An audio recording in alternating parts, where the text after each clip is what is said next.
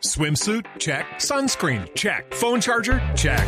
Don't forget to pack the 5 Hour Energy. It fits great in a pocket or carry on, and the alert feeling will help you arrive ready for anything. Now get 20% off when you use code 5HE Travel at 5hourenergy.com. Expires April 30th. One time use only, not valid with other discounts. Remember, visit 5hourenergy.com and use code 5HE Travel to save 20%. Me da mucho gusto tenerlo, Fabián, bienvenido. Gracias, Vanessa. Yo también muy contento de estar aquí compartiendo con ustedes. Fabián es cabeza de la lista de Mira, es químico de la Universidad Nacional, trabajó en investigación con Manuel Elqui Patarroyo, casado, dos hijas, edil de Engativá y pastor. Sí, señora, correcto. ¿Pastor de qué? Pastor de la Iglesia de Dios Ministerial de Jesucristo Internacional. ¿Qué hace un pastor? No, eh, digamos, da a conocer también el Evangelio. En nuestro caso, eh, predicamos acerca de todo lo que está plasmado también en la Biblia y enseñamos, ante todo, son comportamientos virtuosos y eso es también lo que hemos querido promover.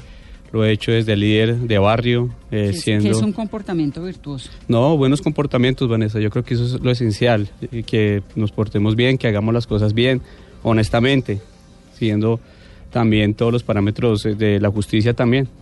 Hay un sector de la sociedad que tiene medio descalificados a los pastores. Pues no quiero pues de, de pronto entrar como en esa situación de que algunos Pero piensen usted que cómo sí. lo piensa, cómo lo Pues yo lo pienso recibe? que, pues digamos que la forma como uno lo, lo puede ver es como también lo vive.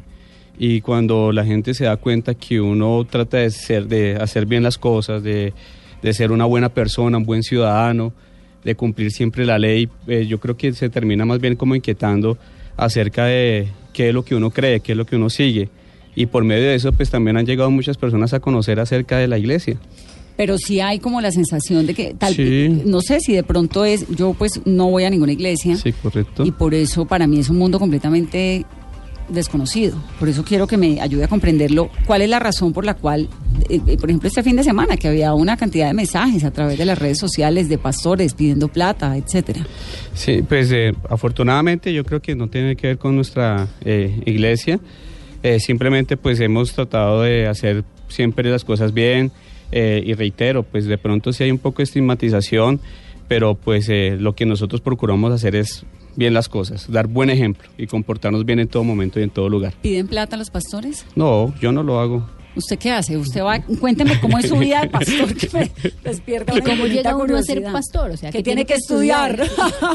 No, digamos en, la en el caso pues de nuestra iglesia pues disfrutamos de algo muy bonito que es la manifestación de, de- de Dios, la manifestación del Espíritu Santo. Eh, yo por lo menos cuando llegué, yo llegué siendo eh, universitario, yo estaba estudiando química en ese entonces y pues ¿Usted digamos, cuántos años tiene? yo tengo 37 años. ¿Y arrancó a ser pastor a los cuantos? No, yo creo que yo llevo ya, espérate, hago cuentas, Vanessa, eh, alrededor de 5 años. Cinco años Cinco apenas. años, ah, sí. bueno, no es tan hace No, no, poco. no. Sí, hace poco, más bien relativamente. Y antes de eso, entonces usted estudió química. Sí, correcto. Estudié química, eh, trabajé en la química. Siempre me ha apasionado mucho la química en sí, Sí. pero simplemente también por ese trabajo que veníamos desarrollando también en el territorio. Yo vengo de un proceso de ser líder de barrio, de querer bu- buscar solución a las problemáticas de eh, mis vecinos, que un día me hizo la- el partido la invitación para ser candidato a edil. Hoy en día soy edil Yo sé, de Engativá, que y es de un- Engativá.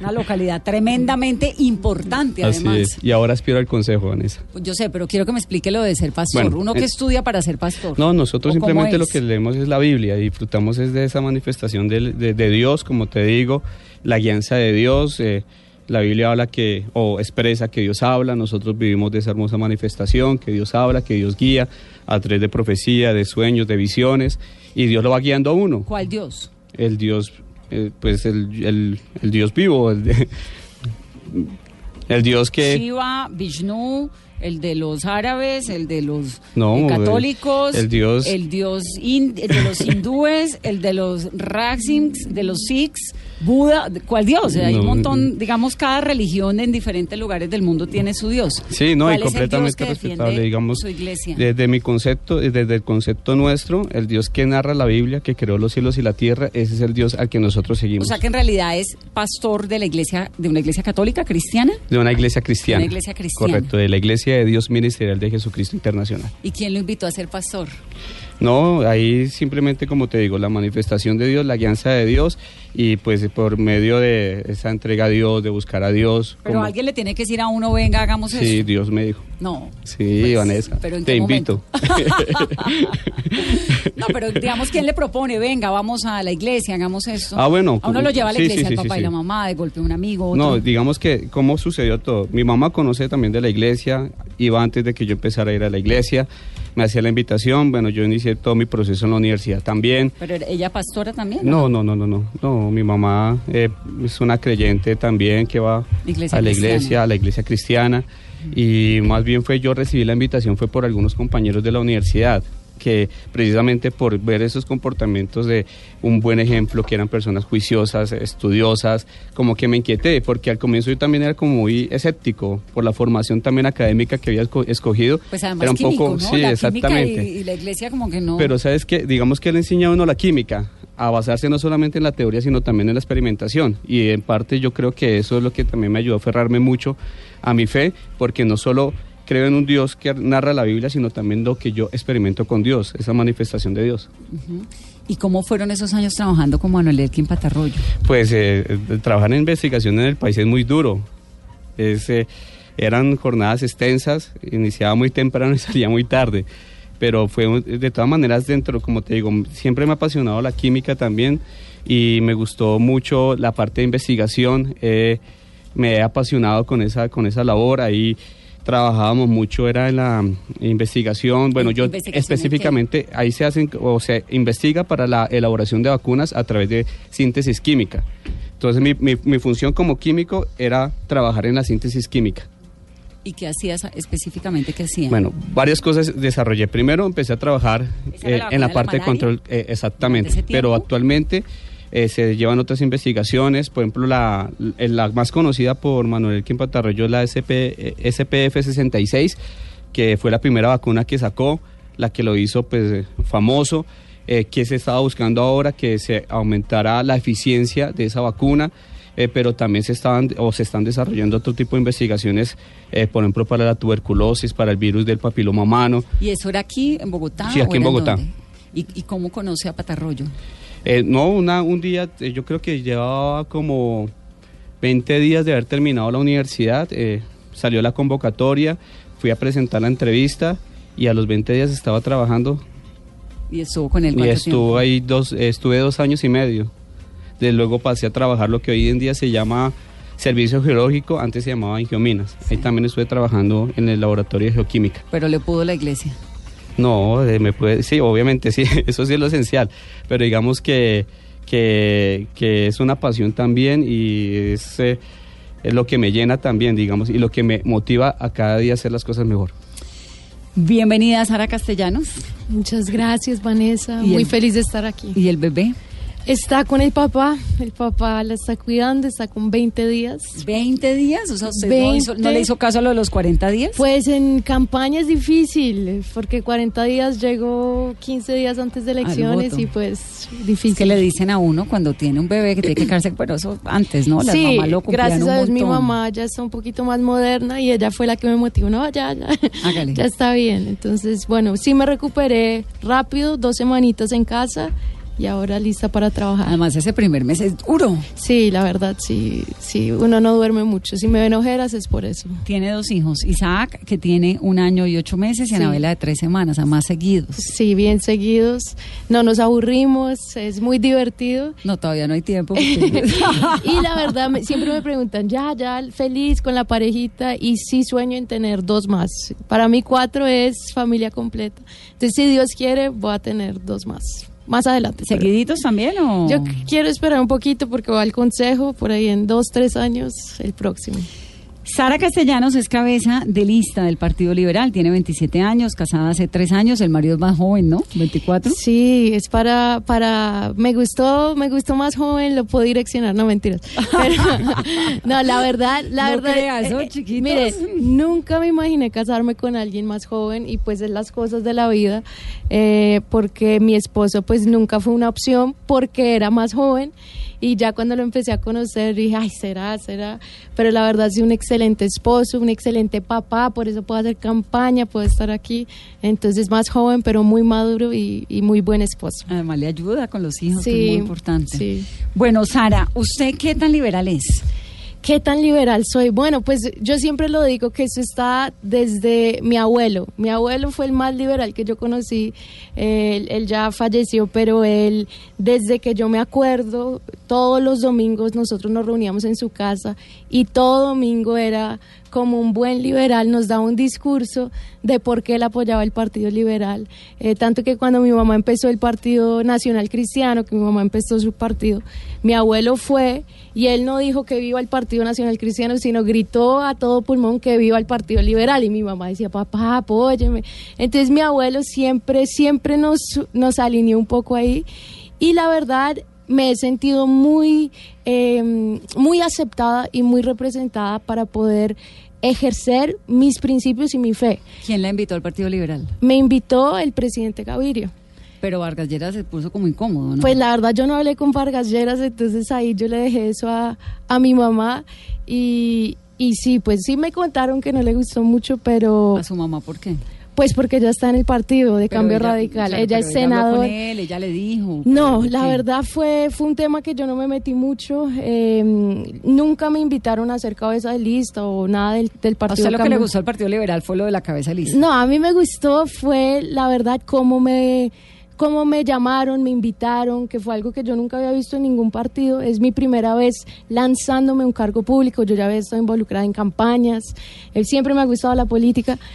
Pero fue la primera vez que, y pues te reciben con puertas abiertas, uno ve una Usted dijo, oportunidad. "Por aquí fue". Y yo dije, bueno, pues es una oportunidad muy buena, presidente Gaviria, de una, hagámosle. Pero, por ejemplo, lo del matrimonio gay.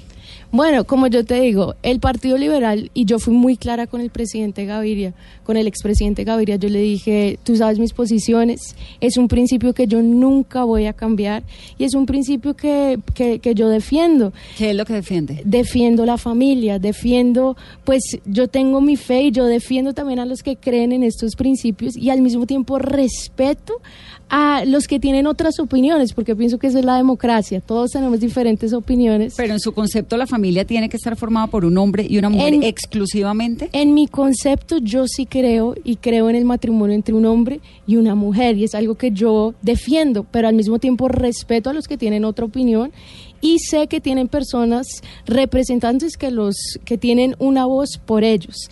Entonces, la verdad, pienso que eso es lo lindo de una democracia que uno puede tener diferentes voces y yo pues siempre pienso que uno debe ser firme a lo que uno cree y no estar variando de posición porque es algo que está arraigado en uno. ¿Usted tiene amigos gay?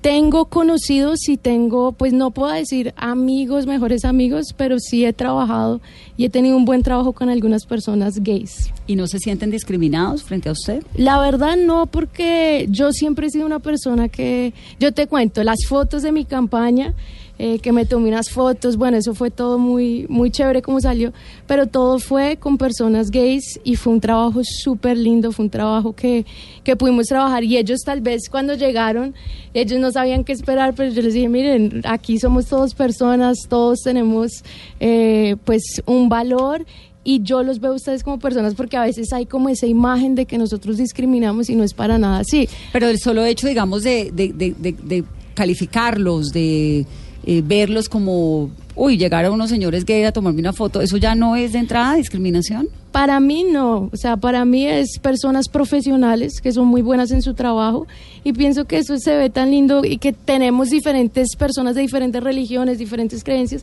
que son buenos en lo que hacen y nosotros debemos aprovechar eso. Entonces pienso que también cuando uno está en, en este ejercicio político, pues debemos abrirle las puertas a todos. Y en ese sentido supongo que la adopción entre parejas del mismo sexo pues ni abate, ¿no? Pues yo defiendo la adopción y defiendo la adopción, pero lo que yo te digo, mis principios, yo sí creo que el matrimonio y lo más estable es que sea entre un hombre y una mujer. Pero sé que hay personas que defienden la otra posición y pues eso es lo que hace que, que sea interesante la política. Droga, Sara.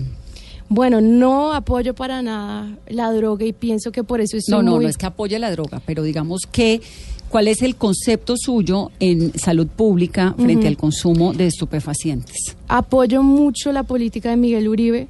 Eh, Miguel Uribe, ayer de hecho estuvimos más de 10 mil personas en 100 parques, todos con un mensaje no a las drogas en los espacios públicos. Y la verdad es un tema que llega mucho a las familias, porque las, los parques son para las familias, no para los jíbaros, y eso es algo que nosotros creemos, y yo por eso estoy apoyando de frente. Miguel Uribe es el único candidato que abiertamente habla y dice no a las drogas en los espacios públicos. Sara, otro de los temas en Bogotá es la inseguridad. ¿Cuál es su propuesta en materia de inseguridad? Bueno, pienso que en inseguridad, hablando con los ciudadanos, hablando con la comunidad, eh, lo que la mayoría de los ciudadanos me hablan es sobre el tema de robos el tema de hurtos. Y algo que yo quiero en verdad eh, fortalecer dentro del Consejo de Bogotá es poder reducir la tasa de hurtos en todos los espacios, en los espacios públicos, especialmente en Transmilenio, poder facilitar las denuncias y que sea sin miedo y que sea efectivo, especialmente para las mujeres. Yo soy mujer y a veces las mujeres eh, bueno, especialmente en Transmilenio, en los transportes públicos se han sentido muy inseguras. Mm. La tasa de, la percepción de inseguridad en Bogotá ahorita está en el 60%, que es altísima. Entonces pienso que ese es uno de los temas que en inseguridad, si podemos reducir los hurtos, las personas van, a sentirse mucho más seguras en todos los espacios. Ese es como su... Eso es lo que quiero trabajar. Lo que más le quiero Sabe que hay una muy buena idea de ustedes que son mujeres esto de los buses de mujeres, que no sé en qué quedó, ya voy a hablar eh, con, con Ana Teresa, pero el tema de, de las mujeres taxistas, de las mujeres en los servicios públicos en general, ¿no? Sí, Eso le da uno como cierto. Sí, claro. Pues la idea fue genial al comienzo, pero nunca la implementaron. Se me hace bueno y pienso que se puede estudiar y ver qué tan efectivo va a ser, pero es verdad, cuando uno ve una mujer, pues uno como que se siente un poco más seguro. Puede que no. Eh, sí, vamos, pues pero toca implementarlo para ver, pero pienso que es una buena, buena idea, buena propuesta que podemos hacer. Bueno, Ana Teresa Bernal, Sara, gracias, 819, estamos hablando con Sara Castellanos, con Fabián Puentes y con Ana Teresa Bernal, que es de la Colombia Humana. Sara, Ana Teresa es economista, ¿no? Dos hijos. Yo soy graduada, graduada en administraciones, estudié economía, ocho semestres, pero me gradué en administración, hice una maestría en paz y desarrollo. Eso es lo suyo, siempre lo hacía. Ajá, sí, paz y desarrollo. Ajá. Desde hace un montón de años. Yo en realidad me considero una constructora de paz. Ana Teresa, hay un gran interrogante en torno a usted y es por qué en, en una circunstancia en la que Holman Morris pues termina siendo acusado por su señora, por una situación familiar, etcétera, muchas de las mujeres de la Colombia humana se alejan de él y usted se queda acompañándolo en la campaña y ahí firme. ¿Por qué? Vanessa, mira, yo conozco a Holman Morris hace 22 años. Lo conocí bastante joven eh, cuando impulsamos el mandato por la paz. Era el año 1996 un periodista súper eh, creativo. Mm, sí, un periodista eh, maravilloso. Siempre con ideas muy, muy novedosas. Eh, y la verdad yo nunca he visto en Holman un comportamiento de acoso ni, un comportamiento de irrespeto con las mujeres. Es más, Holman, a él le gustaba una, una compañera de Red de Paz, que era muy linda, y, y ella siempre me habló de Holman como una persona muy correcta eh, esto aparece en un contexto electoral, todo esto que ha, aparecido sobre Holman. Eh, él se está defendiendo, no se ha escondido, ha dado la cara, está haciendo lo suyo en relación con la justicia y yo creo que hay que esperar, hay que darle el beneficio de que pueda él defenderse como ciudadano y, dejarle en manos de la justicia. ¿Se le cree? Yo como amiga y como persona le creo. ¿Y a la señora la conoció? Yo conocí a Patricia, incluso los conocí, a él, a él lo conocí antes, a él lo conocí antes, después él se casó y me los encontré algunas veces. Cuando, usted, cuando usted dice que todo esto ocurre en un contexto de electoral complejo, ¿qué es lo que quiere decir? A mí me genera muchas dudas. O sea, yo pienso que las separaciones son terriblemente traumáticas y dolorosas. Y privadas deberían. Y, y, y se convierten en ciertos momentos, en cuando la gente tiene una vida pública, se pueden convertir en algo, es una cosa terrible. Una cosa que es cotidiana para, o situaciones cotidianas, se pueden eh, el volumen se puede a- ampliar, ampliar de una manera tremenda.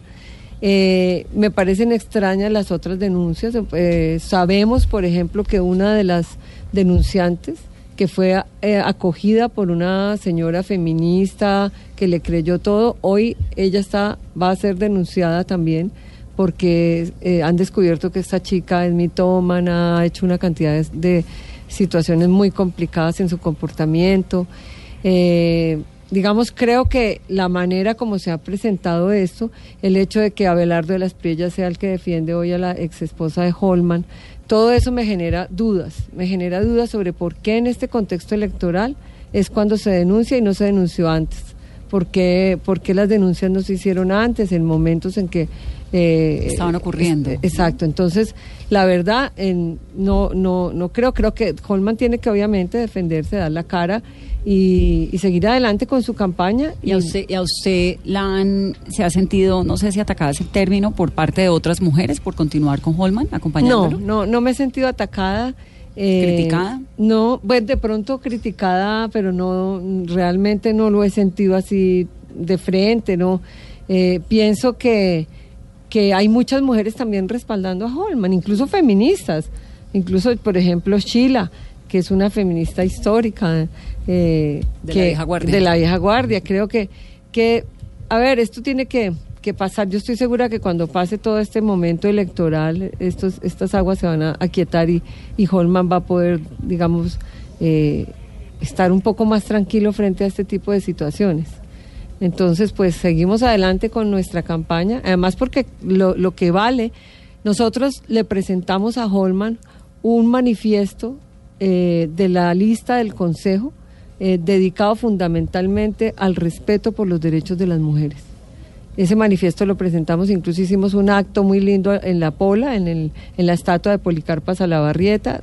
Entregamos este manifiesto donde... ¿En Guaduas o en dónde? Acá, en Bogotá, En Bogotá. en la 19, al- cerca a la Universidad de los Andes, hay una estatua de, la, de Policarpa Salabarrieta.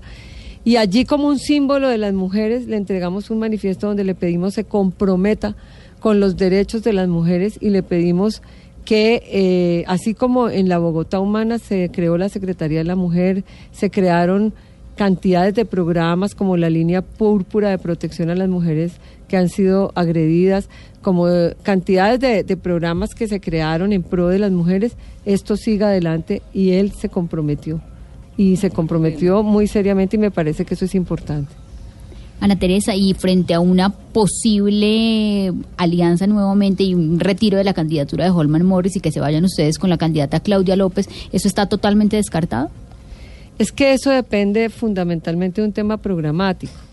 O sea, no- el, el tema no es, eh, ay, Claudia no, no nos gusta o Holman sí nos gusta, no, el tema es programático. El metro. El metro. Es y el, el- metro es un tema, no es un tema caprichoso. Es un tema muy profundo porque es la estructura de la ciudad lo que se está comprometiendo y es el futuro de la ciudad. Y entonces, si, si hay- yo pienso en ese sentido, si hay cambios en lo programático y hay acercamientos en lo programático, todo es viable en la política, las cosas, pero nosotros sí pensamos que el tema programático es fundamental. Sara, estaba hablando hace unos momentos con Fabián sobre esto de ser pastor. Yo le estaba confesando mi infinita ignorancia sobre el tema, que no, no sé de qué vive un pastor, no sé qué hace, cómo funciona, uno, uno cómo entra a ser pastor. ¿Cuál es su historia? Bueno, pues yo nací en una familia cristiana. Eh, mis papás no tenían ningún trasfondo cristiano antes. Entonces, eh, pues yo, la verdad, nací en esto. ¿Cómo así que nací en una familia cristiana, pero mis papás no tenían un trasfondo cristiano? O sea, ninguno de ellos tenía, ninguna de sus familias eran cristianas. Ellos conocieron a Jesús personalmente solos. Mi papá tuvo un encuentro personal con Jesús cuando él tenía 18 años. ¿Cómo fue? Fue muy interesante porque mi papá sí nunca había nunca había de una iglesia, nunca nada, ni siquiera misa, nada, nada, nada. Y él tenía un profesor en su universidad ateo. Y este profesor siempre con todas las clases lo hacía con Biblia en mano, atacando todas las verdades de la Biblia. Y un día él dijo, yo no solamente me he estudiado este libro, no solamente me he leído este libro, sino me lo he estudiado y yo sé y empiezo a atacar todo. Y a mi papá eso lo indignó tanto, él no tenía idea, no sabía, pero él sabía dentro de él que este hombre estaba errado. Y él dijo, bueno, si este hombre que es ateo se leyó la Biblia porque yo no. Y fue así como mi papá empezó a leer la Biblia. Él dijo, bueno, me voy a leer la Biblia en un día, pero pues no sé si has visto una Biblia y es muy difícil leerse No, la claro, Biblia he en un día. la Biblia, el Corán, la Torá. Y ahí él empezó y él dijo, bueno, voy a empezar, empezó pues desde el principio. Y por nueve meses él empezó a leer la Biblia. ¿Cuántos años tenía? 18. Y cuando él, después de nueve meses, la Biblia te habla sobre todo de una persona, Jesús. Y ahí él empieza a ver y, y- y como que Dios usó eso, la verdad, para despertar en él, en él algo. y él ahí funda una iglesia. ahí él hace una oración. La iglesia él, él la fundó unos cinco años después, pero ahí la verdad que esa es la clave de todo. ¿Y él qué hacía desde qué hizo desde los 18 años o antes hasta que fundó la iglesia? La iglesia entonces la fundó a los 23 más o Él menos. los fundó a los 23. Él en esa época, bueno, él estuvo, la verdad, en algunas iglesias, pero fue más como buscando esa dirección. Cuando él escucha la voz de Dios en su corazón que debía empezar una iglesia, fue a los 23 años y él empezó con ocho personas en la sala de nuestra casa. ¿Y su mamá? Y mi mamá en esa época también tenían solamente a mi hermana, mi hermana mayor somos cuatro. ¿Ya eran par- pareja, su papá y su mamá, cuando fundan la iglesia? Ya eran ¿Y casados. su mamá ya hacía política? Y mi mamá no, aún no, ahí era solo esposa del pastor, mamá. Y ahí empieza una historia muy linda porque empieza todo en la sala de la casa, empieza la iglesia a crecer, a crecer, a, a crecer. Y ahí es donde él empieza como a buscar esa dirección, Dios, ayúdame porque es mucha gente y yo soy solo una persona. Y ahí es donde Dios le habla y le dice, bueno, haz lo que Jesús hizo. Jesús se enfocó no en multitudes, sino que se enfocó en doce. Él invirtió Los tres años de su vida no con multitudes, él estaba esporádicamente con las multitudes, pero él invirtió y dedicó su vida en 12 personas. ¿Cómo se vuelve uno pastor? No me han contestado la pregunta, los dos pastores.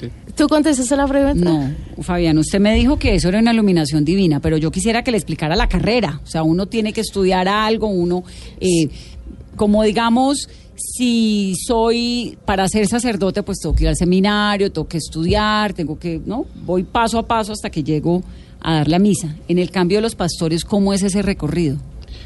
Bueno, digamos, eh, en, en el caso mío, primero leer la Biblia. Los dos leen la Biblia juiciosos. ¿Es, es lo principal? Sí, porque es, es como, como tu mapa, es, es lo que te guía. Es, para mí es el, un pedazo de- del cielo que tenemos aquí en la ¿Y tierra. qué parte de la Biblia leen? Yo leo toda la Biblia, pues no toda O sea, en un ¿desde el día, Génesis? pero tú, lo- tú la lees desde Génesis. Entonces hay, hay 66 libros en la Biblia y tú puedes escoger, yo intento leer tres capítulos por día. Y la verdad es, inte- cuando tú tienes una relación, no con una religión, con una persona, la Biblia no es historias.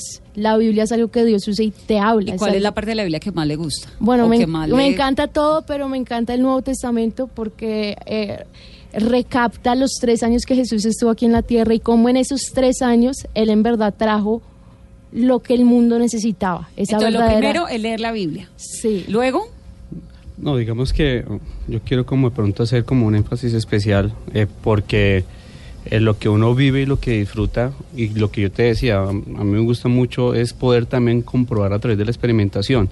Entonces cuando tú lees la Biblia cuando lees, cuando eh, ves que por ejemplo Dios se manifiesta, que Dios habla y tú lo empiezas a vivir, pues tú te llenas de fe y de convicción. Obviamente dejas las, las dudas a un lado y pues esas experiencias y esas manifestaciones con Dios son los que te van guiando a entregarte cada día más a Él. Entonces eso es lo que lo va conduciendo a uno para servirle a Dios. Y entonces uno lee la Biblia y luego qué? Pienso que, claro, es importante los estudios, es importante uno poder estudiar teología, pero hay muchas personas que estudian teologías y no tienen una relación verdadera con Jesús. Ser un pastor, la verdad, sin tener una relación con Jesús es imposible a mi perspectiva. Sara, ¿qué estudió? Yo estudié gobierno y relaciones internacionales. En Estados Unidos tú puedes hacer un major y un minor. Y mi minor fue eh, estudios Teología. bíblicos. Ajá. Entonces ¿En me enfoqué en Regent University de Virginia, que es una universidad, bueno, que tenía, abarcaba las dos, mis dos pasiones, gobierno, pero también los estudios bíblicos. Entonces, hace, eh, estudia la Biblia, hace su, su, su estudio de religión, que solamente aprende en cristianismo o aprende Tú sobre las aprendes otras la religiones. verdad sobre una base sobre el cristianismo, pero también sobre todas las fes, porque te da un conocimiento pues de, de lo que está sucediendo en el mundo. Pero pienso que ser pastor es algo, es un, es un llamado también. ¿no? Yo no pienso que es para todo el mundo, pero es un llamado que tú tienes, que también te tiene que nacer, no es, ay, voy a estudiar, voy a hacer, pero tiene que ser algo como que tú amas, una pasión. Y pienso que eso es lo que hace la diferencia. Tú puedes, hay muchas profesiones, es como el médico. El médico tiene que tener la pasión para ir, para, porque es difícil ser médico. Yo pienso que ser pastor también es difícil, por eso tú tienes que tener amor, tener una relación Y genuina. terminan, en cierta forma, esta fusión entre ser pastor y hacer política, no termina convirtiendo algo tan serio, tan íntimo, tan privado como la espiritualidad, la religión y las creencias en un Dios o en otro, en una plataforma política. Pues al contrario, o sea, digamos, no terminan haciendo política en la iglesia. La verdad, pienso que hay, hay algunos que dicen que Jesús lo ven como un político. Y si tú ves la vida de Jesús, Jesús, él decía, yo vine a servir y no a ser servido. Si tú ves en sí lo que debería ser un político, es eso, es un servidor de la comunidad. Ahora, si tú tienes esos principios de la Biblia y tú los traes al campo político, vas en verdad a ejercer, a ejercer una política limpia, porque en verdad vas a servir a la comunidad. Entonces, ¿yo qué es lo que quiero hacer? Quiero traer los principios que mi fe me ha dado, los principios que he aprendido también en la Biblia, que es el servicio a la comunidad, traerlo ahora a mi ciudad. ¿Qué le contesta a toda esta gente que critica profundamente eh, las limosnas, por ejemplo? El fin de semana veía un pastor, no, sé, no recuerdo qué iglesia, no, supongo que lo vieron en las redes sociales, que decía a la gente, mire, el mensaje básicamente es que usted done, Mm. entre más done, más va a recibir. ¿Qué hay de cierto en eso? O sea, Bueno. ¿ese es un principio de las iglesias que uno debe, entre La más verdad, done, más no va a recibir? ¿O este pastor que hablaba en las redes el fin de semana No, está equivocado? Digamos que pues no lo conozco y obviamente pues respeto su, su forma de actuar, pero por ejemplo en, en mi iglesia no es así, no es un acto obligatorio, no es un acto público, es algo más de la intimidad, digamos, del ¿Cómo de convencimiento, intimidad? digamos, de la, de la propia fe, digamos, de cada persona, pero no es que se obligue a alguien hacerlo. Pero se hace un mira, llamado a las donaciones. No. en la iglesia católica también, Mira. digamos. En la iglesia, en la misa, pasan la, la Claro, limosna, ¿no? Claro, y eso es algo pues, normal también, digamos, está establecido también que hay que hacerlo, pero siempre hay que hacerlo sin que me dé la obligatoriedad. Ahora bien, yo también quiero contestarte porque tú decías cómo uno puede combinar, pero yo te decía ahora, yo llevo más tiempo ser edil que ser pastor, por ejemplo. O sea, digamos que simplemente eh, en mi trabajo político ha sido propiamente desde las, desde las bases, como te mencionaba ahora, un trabajo desde un, ser líder de barrio, conocer las problemáticas, inquietarme por servirle a los demás, de querer trabajar por los demás. Eso fue lo que me permitió y alternarlo con mi carrera, Vanessa. Entonces yo venía trabajando, pero también en mi tiempo libre siempre lo ocupaba para eh, poder hacer un trabajo social con la comunidad. Entonces, de ahí es cuando el partido me hace la invitación para que sea candidato a edil. Y yo inicio primero ser siendo, siendo edil.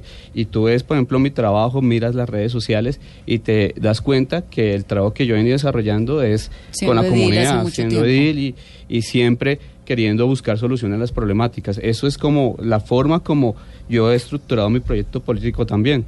Sara, el tema de las limosnas. Bueno, pienso que eso no es algo como tal establecido, una ley como de la iglesia, pero nuestro mapa, como yo te decía, es la Biblia. Y el principio de el diezmo no es de una persona, es de la Biblia. Entonces la Biblia es, es muy clara que el 10% de lo que tú recibes no es tuyo, es de Dios. O sea, en su iglesia le piden a uno el 10% de lo que se gana. ¿A No todo te lo mundo? piden obligatoriamente, simplemente les decimos lo que dice la Biblia. ¿Y, qué dice la- ¿Y qué hacen con esa plata? Porque el 10% es un montón, el 10% del salario mínimo son 80 mil pesos. Imagínese el descuadre que se pega una señora con 80 mil pesos mensuales. Es verdad. El 10%, la verdad, cuando tú, cuando tú lo entregas, tú, la Biblia dice, cuando tú das lo que es de Dios, tú recibes, tú no recibes, tú eres bendecido. ¿Qué le dan ustedes? Si yo le doy el 10% de mi sueldo a su iglesia, ¿qué me dan en Pues retribución? yo la verdad no soy la administradora, la gerente de mi iglesia, entonces no puedo... Pero no es la te- hija del dueño. No, pero igual eso no... Y trabaja en la iglesia y es pastora de la iglesia y quiere ser concejal de Bogotá. Es verdad. Debería saber. Es verdad, pero como gerente no soy gerente y no sé exactamente, pero claro, la iglesia tiene, tiene gastos, tiene funcionarios y los pastores sí reciben salario, pues también de... los Pero digamos, si yo estoy en este momento en una en una misa, En ¿se una llama? reunión, una ceremonia, reunión, ¿cómo se llaman? No, ¿Ceremonias? reunión. En una reunión. Sí, reunión. Ya me dijiste que la iglesia tuya le propone a uno como feligrés que le dé el 10% del sueldo. yo te lo Enseña doy. lo, que la Biblia dice. ¿A cambio de qué? ¿Qué me da la iglesia físicamente? ¿Me da algo, algún tipo de subsidio de salud o algún tipo de ayuda para el transporte. No, porque mira, la de iglesia, tú- uno porque uno, uno porque va a la iglesia, porque uno quiere recibir una, un mensaje de Dios. Entonces, la verdad, la iglesia que te da, la iglesia te acerca a Dios.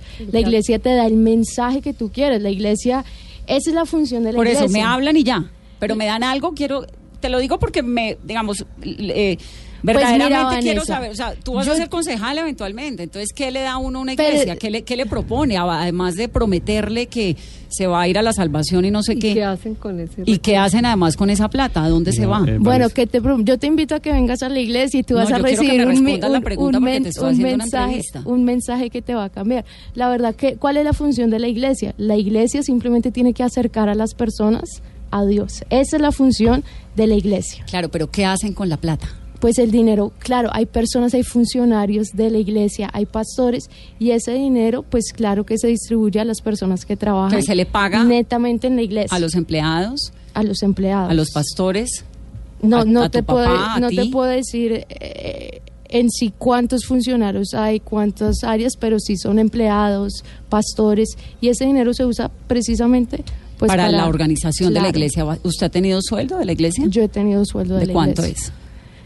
Bueno, en el- bueno, la verdad, en- por tres años no trabajé en la iglesia porque estuve viviendo en Brasil y estuve eh, sin sueldo. Entonces, la Lo del verdad... estudio en Estados Unidos, lo de la vivienda en Brasil, ¿todo eso sale de la iglesia? No, eso lo cubro. Yo, yo escribí un libro y pude pagar muchas cosas pues de lo que recibí de mi libro. Y por ejemplo, ¿qué pasa si una persona que va a todas las reuniones y nunca da el diezmo? No, no pasa nada, pues la verdad, eh, la persona es la que pierde, porque cuando uno... ¿Y por qué la persona pierde? Porque cuando uno siembra, yo veo el pueblo judío, el pueblo judío es muy próspero porque ellos tienen esa ley, para ellos es una ley, es algo que no se puede negociar y cuando ellos lo dan, la verdad, ellos son los que son beneficiados. No, el pueblo judío es próspero porque tienen una sociedad conformada luego de la tragedia del holocausto en la cual el Estado les subsidia un porcentaje muy alto de la vida porque cualquier judío que llegue a Israel le dan inmediatamente las posibilidades para que pueda vivir porque además tienen unas sociedades pequeñas que se llaman kibbutz que son autosuficientes y que son la base de la economía del Estado de Israel porque además invierten profundamente en conocimiento, Es en verdad. investigación, en ciencia y porque logran sacar sandías en la mitad del desierto no porque den unos diezmos y ya, sino porque todo el Estado israelí está conformado de tal manera que todos los miembros de ese Estado colaboran para la formación y el fortalecimiento del Estado. No es que den diezmos y chao. Y pregúntele a un judío si no sabe qué hacen con su plata. No, es verdad, totalmente de acuerdo. Se abarcan muchos, pero pienso que una de esas y de las cosas que ayuda sí ha sido eso, que es un principio que ellos tienen, tú hablas con cualquier judío, es un principio que yo sí sé que ayudaba a toda la comunidad. Pero no, está claro, bien, digamos, las finalmente cada quien hace con su plata lo que quiera. Lo que sí, quisiera sí. saber cómo funciona la iglesia, digamos, qué hacen con esa plata. Eso sí me, No, me pues hay- despierta una profunda curiosidad periodística. Sí, no, lo que te digo, es más los, los empleados que están en la iglesia los que reciben, pues claro, cada uno su salario, porque el, tra- el trabajador es digno de su salario y pues si trabajan netamente en la iglesia, pues también tienen que recibir pues su salario. Ana Teresa, ¿usted iglesia no? Pastores y eso. Pues no, yo soy, yo heredé de mi, de mi mamá el catolicismo, Eh, pero soy un- una creyente muy, o sea, no es en la iglesia pues como institución, no es eso, sino tengo más bien una espiritualidad y trato de, y para mí Dios es, eh, es ser una buena persona. Es que los demás, eh, es que podamos convivir en paz, es que podamos eh, aceptar las diferencias sin tener que matarnos, es, es la vida, es, es la maravilla de la naturaleza. No, no, lo tengo, no lo veo como una estructura de iglesia, ni como un ser por allá todo raro que no conocemos, sino es, es la vida, es como el un universo. trabajo de la vida Es el universo mismo. Tengo que irme a hacer una pausa rápidamente, son las 8.40, nos metimos en el tema de la iglesia, pues porque es que tengo dos pastores de tres, ¿no? Eh, y al volver, vamos a escucharlo rápidamente sobre el tema de seguridad, que creo que es lo que nos tiene a todos tan desvelados por estos días. Volvemos en breve.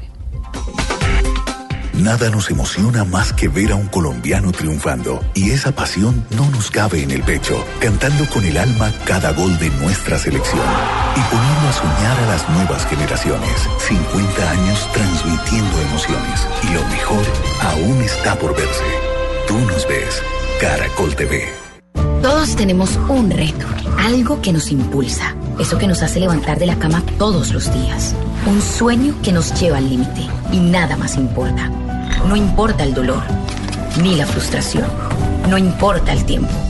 Un reto que es a la vez nuestro combustible y nuestra obsesión. Porque nada se consigue de la noche a la mañana. Este es mi reto. ¿Cuál es el tuyo? Pasta Sonia. Sabor y energía que te hacen mejor. Trabajamos pensando en usted. Estás escuchando Blue Radio, un país lleno de positivismo, un país que dice siempre se puede. Banco Popular. Para ti, que siempre has estado ahí, cuidando a tu familia y dándole tu amor incondicional, tenemos una tarjeta de crédito con todos los beneficios que mereces. Solicita tu tarjeta de crédito Diamante Banco Popular en nuestras oficinas y disfruta momentos especiales con beneficios diseñados exclusivamente para una generación que lo merece todo. Banco Popular. Somos Grupo Aval. Vigilado Superintendencia Financiera de Colombia. El Teatro Mayor Julio Mario Santo Domingo presenta a Joyce Di Donato y al ensamble Il Pomodoro con el recital barroco En Guerra y Paz, con obra de Händel y Purcell, entre otros. Miércoles 16 de octubre, 8 pm. Compre ya sus entradas a través de primera fila o en taquillas del teatro. Apoya a Bancolombia y Caracol Televisión. Invita a Blue Radio y Alcaldía de Bogotá. Más información www.teatromayor.org. Código PULEP EII 686. Al iniciar la tarde, Bienvenidos a Meridiano Blue. a la hora indicada, Toda la gente está empezando a especular. es bueno tomarse un respiro y prepararse para el resto del día. ¿Cuándo nos dan los resultados para saber? Con Yo la que- actualización de los hechos más importantes. Cambia la historia del fútbol mundial reciente. Con temas interesantes, con historias, con música, con todo para comenzar la tarde con un nuevo aire. Meridiano Blue. Ahora de lunes a viernes de 1 a 2 de la tarde. Blue Radio crece. Blue Radio y bluradio.com. La nueva alternativa.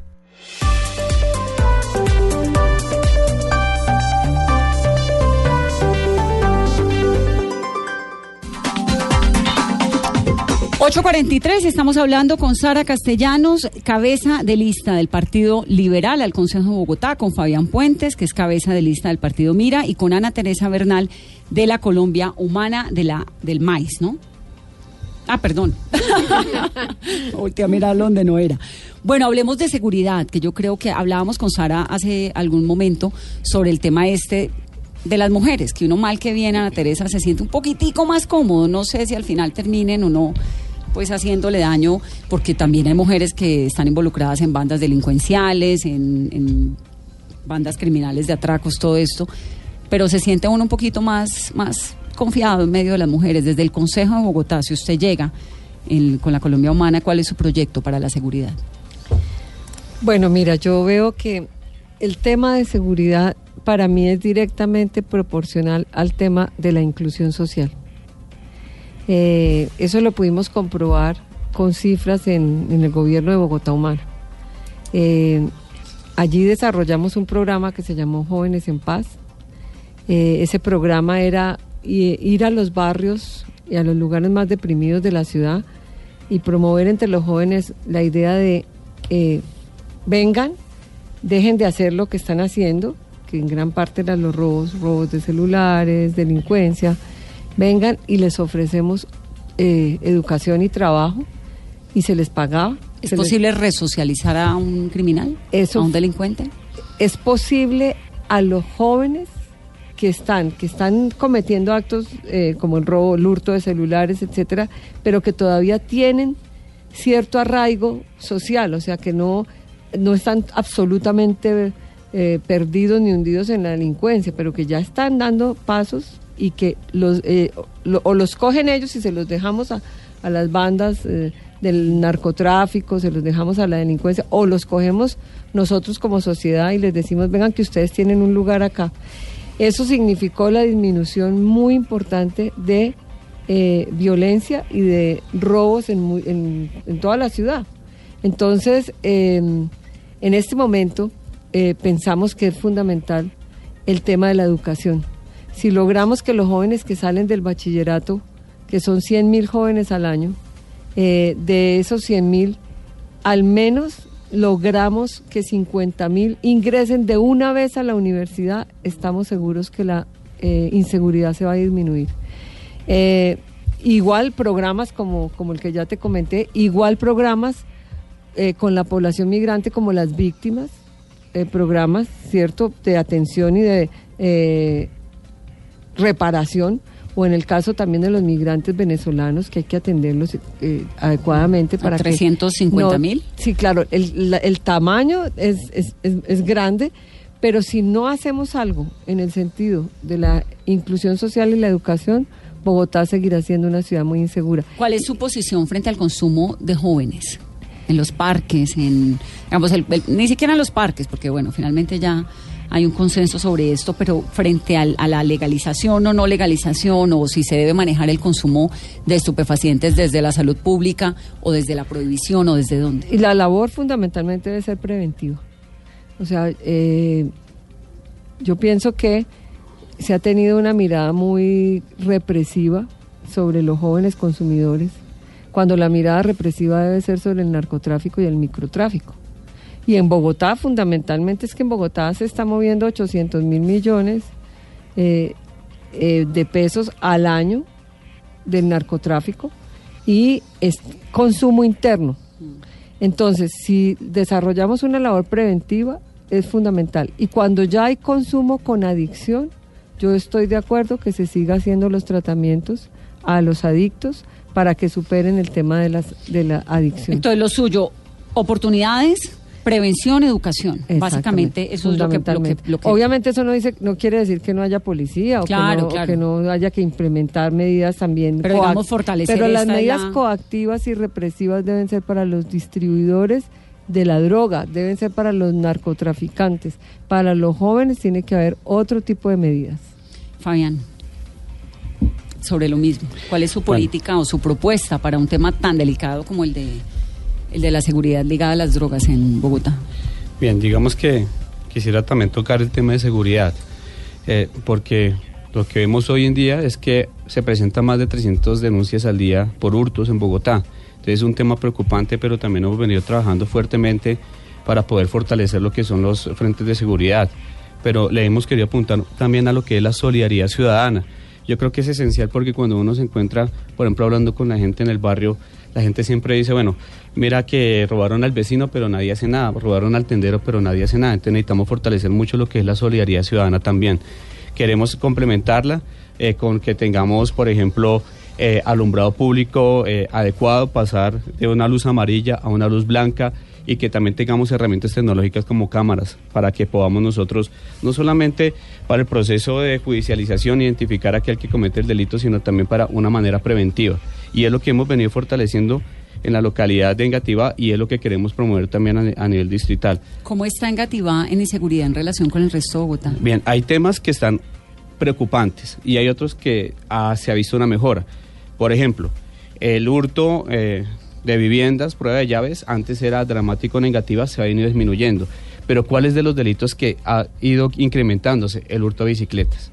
Entonces, ahí, de acuerdo a esa situación, nosotros tenemos que empezar a tomar medidas. Por ejemplo, nos- eh, también desde el Consejo de Bogotá nosotros hemos promovido un acuerdo que es la marcación de bicicletas para combatir el delito, porque se estima también que en Bogotá se llegan a hurtar cerca de 20, 20 bicicletas al día. 25 estábamos hoy Exactamente. Entonces, imagínate, las cifras tan alarmantes. ¿Qué tenemos que hacer nosotros? Fortalecer mucho más toda la estrategia. la- el distrito la está implementando eh, para que podamos nosotros identificar eh, fácilmente las bicicletas que sean hurtadas, pero también a nivel del Congreso, nuestros congresistas están complementando este tipo de marcación, pero también eh, colocándole, por ejemplo, la condición de que si hay un establecimiento que vende bicicletas hurtadas, que se le aplique la extinción de dominios. De esa forma queremos combatir la inseguridad. Entonces yo creo que son este tipo de medidas las que nosotros tenemos que fortalecer, pero lo esencial para nosotros, Vanessa, es la generación de empleo. Nosotros creemos que hay que fortalecer mucho la generación de empleo en Bogotá,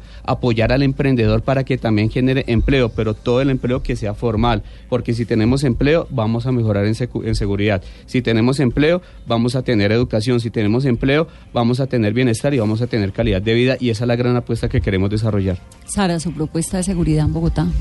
Bueno, como venía hablando, uno de los temas más, más fuertes eh, que yo estoy de acuerdo con Miguel Carolina. Uribe es no a las drogas en los espacios públicos, pero más que eso también poder desde el Consejo crear oportunidades para los jóvenes. Yo tengo 27 años, hace unos años yo empecé una academia de danzas con mi hermana, entonces me encanta el arte y pienso que esa es una, una herramienta que podemos usar bastante eh, para darle otra opción a los jóvenes en, en ese tema de otra salida, eh, cómo aprovechar mejor el tiempo y pienso que eso va a ayudar a disminuir un poco la drogadicción en los jóvenes. ¿Como oportunidades? Sí, más oportunidades especialmente en el arte y en, eh, en cultura, el arte y la, el deporte, esas dos cosas. Y también con el hurto es algo que pienso que sí, sí podemos disminuir, porque si tú le preguntas a los ciudadanos, es algo que yo he venido haciendo este trabajo por algún tiempo y la mayoría habla sobre la inseguridad en todos los espacios públicos, pero no,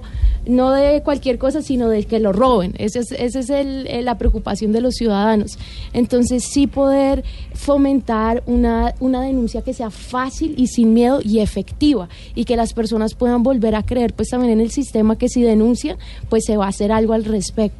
Entonces pienso que si podemos hacer eso, vamos a disminuir los hurtos en la ciudad de Bogotá, las personas se van a sentir, el ciudadano se va a sentir más seguro. Entonces son las dos cosas que me quiero fortalecer, eh, dar nuevas opciones para los jóvenes y también eh, disminuir esos hurtos para todos, para las mujeres, dar esa denuncia fácil y sin miedo.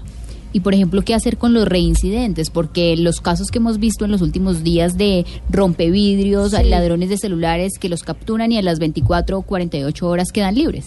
Pues eh, estoy muy de acuerdo con una propuesta de Miguel Uribe, que él sí habla firmemente de que los reincidentes deben tener eh, un tiempo en cárcel. Y pienso que eso sí va a ayudar a, a- a traer esas medidas que Bogotá necesita y traer esas medidas de seguridad que todos los, que todos los bogotanos necesitan. Pero su propuesta puntual para combatir los Mi reincidentes. propuesta es apoyar totalmente, como yo no puedo crear algo, yo voy a apoyar totalmente la propuesta que Miguel Uribe Pero si está pueden haciendo. hacer proyectos de acuerdo Sí, desde el Consejo. Pero totalmente de acuerdo en línea con lo que Miguel Uribe está proponiendo. Entonces yo sí estoy de acuerdo de que ellos estén un tiempo en cárcel. Y si Miguel Uribe no es el alcalde. Pues confiando, él va a ser el alcalde.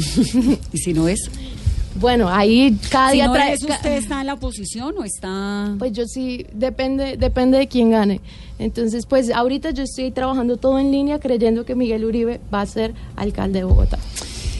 Nos quedan tres minuticos para reflexiones finales. que quisieran decir, Ana Teresa?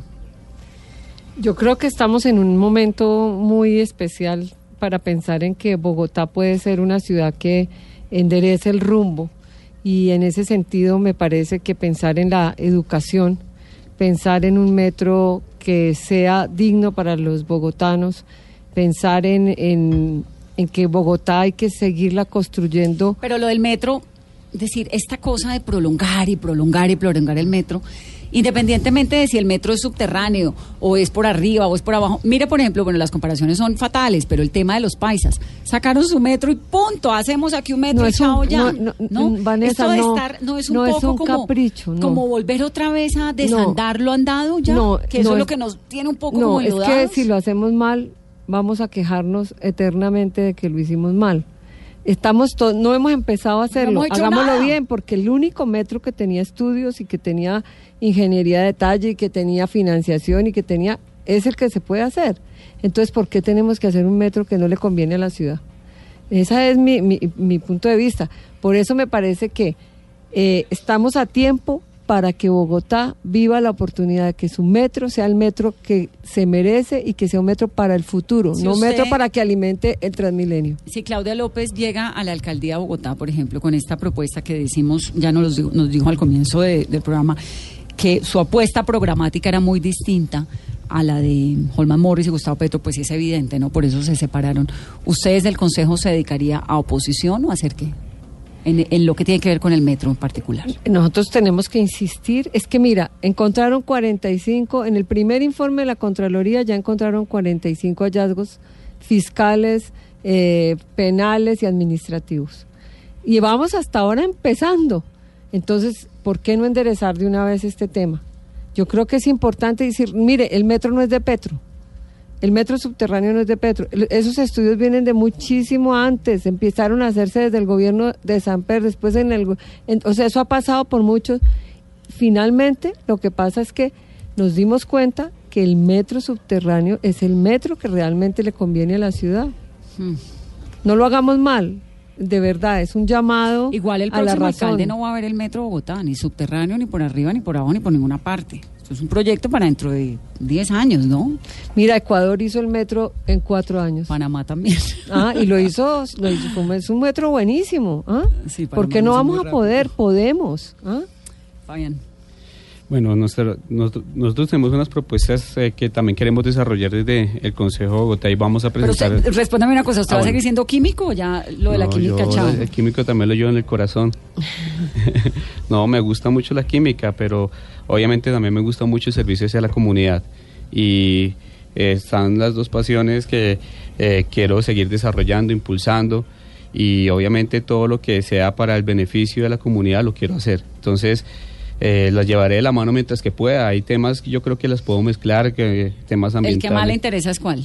No, por ahora el, la- el- el tema político de querer presentar propuestas y sacar adelante grandes iniciativas de beneficio para nuestra ciudad.